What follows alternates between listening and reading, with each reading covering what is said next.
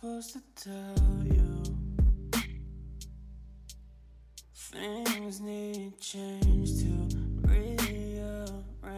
No, that's the 嗨，各位同学，大家早上好，我是姚老师，欢迎大家来到今天这一期的英语口语每日养成。今天的话呢，我们来学习这样一段台词：If we can't get through to Andrew, then we have to find someone who can. If we can't get through to Andrew, then we have to find someone who can. You If we can't get through to Andrew, then we have to find someone who can. 如果我们跟 Andrew 讲不通道理，那我们需要找能够做到的人来。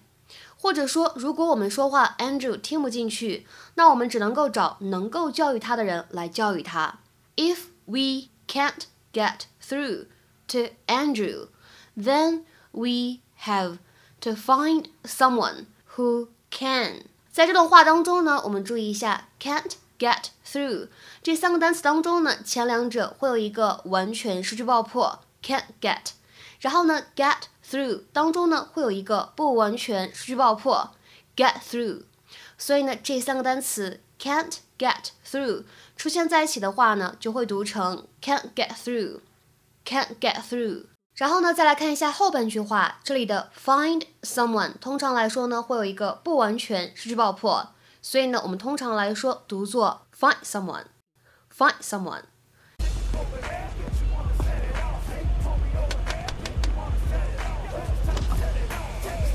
Hey, Guys, come on, what do you think? uh, you know, just bonding, discussing current events. Hey, seriously, listen, if you guys would have just parked across the street, I could have let you go. So why don't you just pretend like we did? Get out of the car. Hey, hey, hey, stop the car!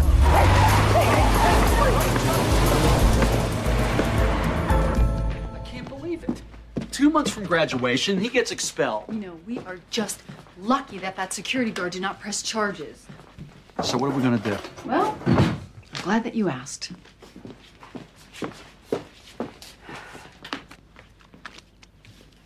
What are these?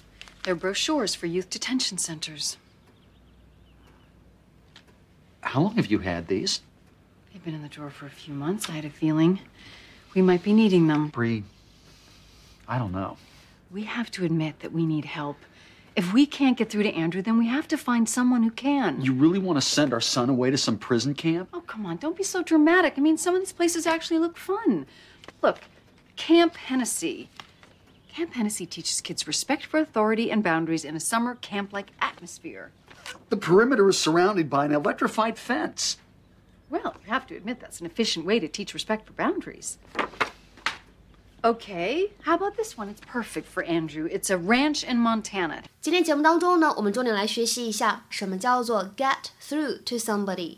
这个动词短语 get through to somebody，通常来说呢，在口语里面有两层含义。 第一层意思呢，用来指电话能够接通，或者我们说能够通过电话联系上某一个人。If you get through to someone, you succeed in contacting them on the telephone。比如说下面呢，来看一下这样的两个例子。第一个，Look, I can't get through to this number。看吧，我打不通这个电话。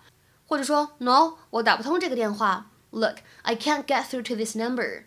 那么第二个例子，I've been trying to ring up all day and I couldn't get through to him。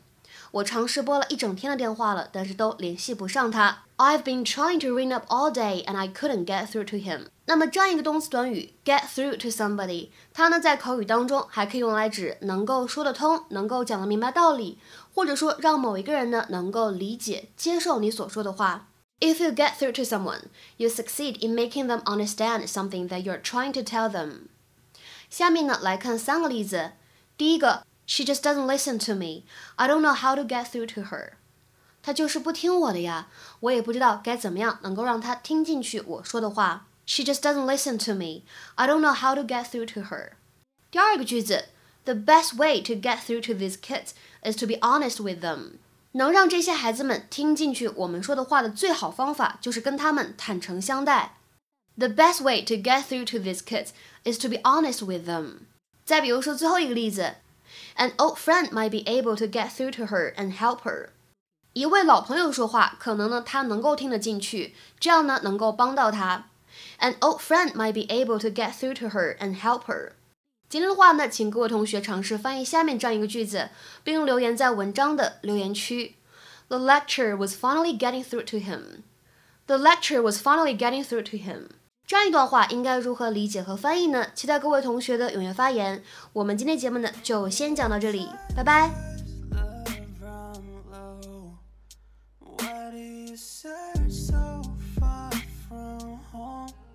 I know you're somewhere, no trace in that embrace.